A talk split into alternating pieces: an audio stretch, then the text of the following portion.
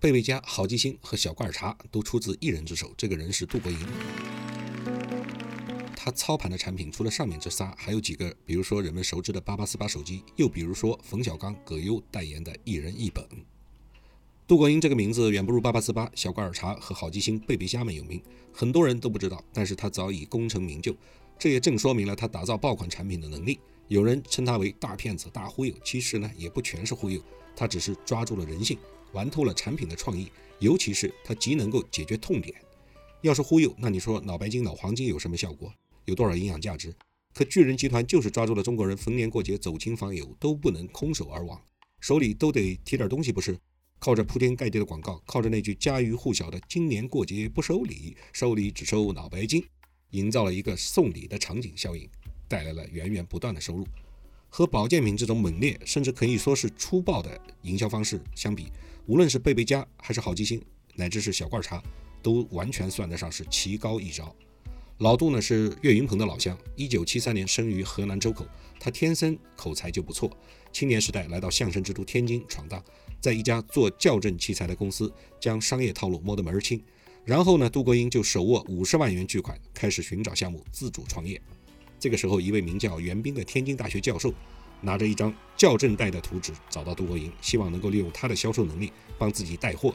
杜国英呢马上看到了其中的商机，于是花五千块钱买下了教授的专利。这个专利原来的名字叫做英姿带，杜国英给它改成了以后将会是家喻户晓的另一个名字——贝贝佳。贝贝佳和好记星后来的故事我就不多讲了。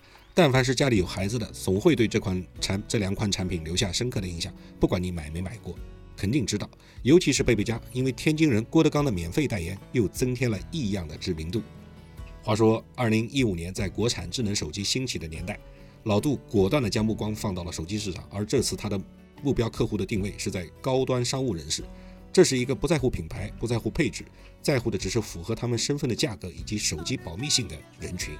大家可以自行脑补一下李成儒老师在大腕里的那段经典台词，我是学不出来。老杜创建的八八四八品牌手机，虽然在配置和性价比上被一众国产手机吊打，但完全不影响他请来万科的王石代言，把手机打造成一种高端的奢侈品的决心。更是完全不影响这样一款被认为是交智商税的产品取得了二十多个亿的营收，这个创意的决策是非常正确。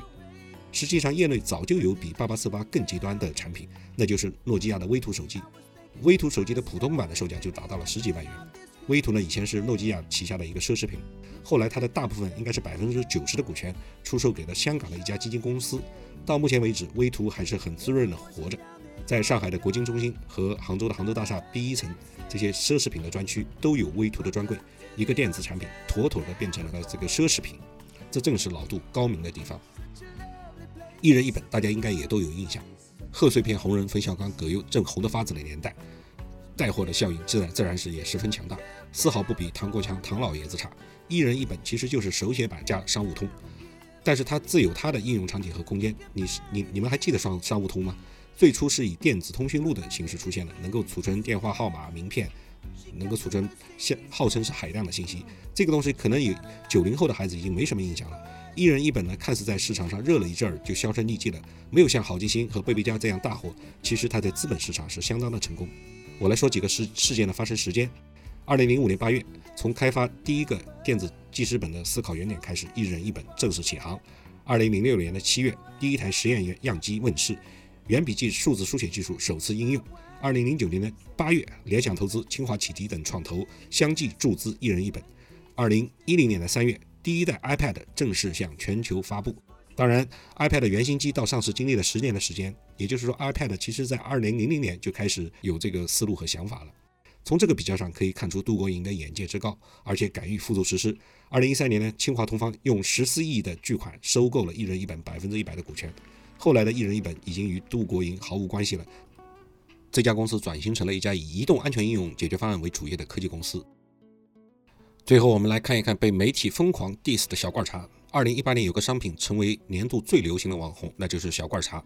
和吴裕泰、张一元这种老字号茶叶相比，小罐茶十分年轻。二零一六年七月份才上市，但是它却实现了逆袭，品牌知名度迅速攀升。按照小罐茶方面的说法。二零一八年，小罐茶卖了二十多个亿，成了中国茶叶品牌零售的第一名。在二零一九年一月十五日的下午，华尔街见闻官方微博发布发布了一张图片，配文说：“小罐茶大师会不会累坏了？”图片中为小罐茶算了一笔细账，按照小罐茶八位制茶大师手工制作，每一位都是泰斗级大师手工制茶，以及二零一八年销售额突破二十亿的宣传。假设年终无休，平均下来，每一位大师一天要炒制一千四百六十六斤鲜茶叶，而一般的手工炒茶师傅一一天只能炒三十斤左右的鲜茶，顶级的师傅一天也只能炒四十斤左右鲜茶。随后，小罐茶回应表示。小罐茶致力为消费者打造标准化好茶，从未发布产品是大师亲自手工炒作的信息。大师作中的“作”指的是大师的作品，并非大师亲手炒制。大师的意义是小罐茶实现实现好茶标准化的基础保障，确保其品质的优异。茶叶的标准化生产，大师技艺的现代化创新，才是大师作背后真正的价值和意义。杜国营策划的产品一般都有三个特点：价格高、人群精准、礼品属性强。小罐茶亦如此。改变包装，重新定位，再燃销量。这个套路以前并不是没人用过，而且小罐茶确实有它的需求场景。它的横空出世，很大程度上是借鉴了立顿的标准化全品类的模式，并且它的辨识度高，容易产生广告效应。这里有几个非常厉害的商业痛点：一是包装精美，档次高；二是产品新奇独特；三是价格贵但可以承受，而且品类齐全。不管它未来可不可以继续保持这样高的售价。巅峰时刻达到二十几个亿的销售，足以在未来给予其降价扩量的空间。小罐茶早已斩获了它所需要的，那就是新奇独特且确实有应用场景的产品必然具有的超额利润。接下来你说大师亲自手工制作不现实，那我换成大师培养的弟子，换成严格的工艺流程和质控可不可以？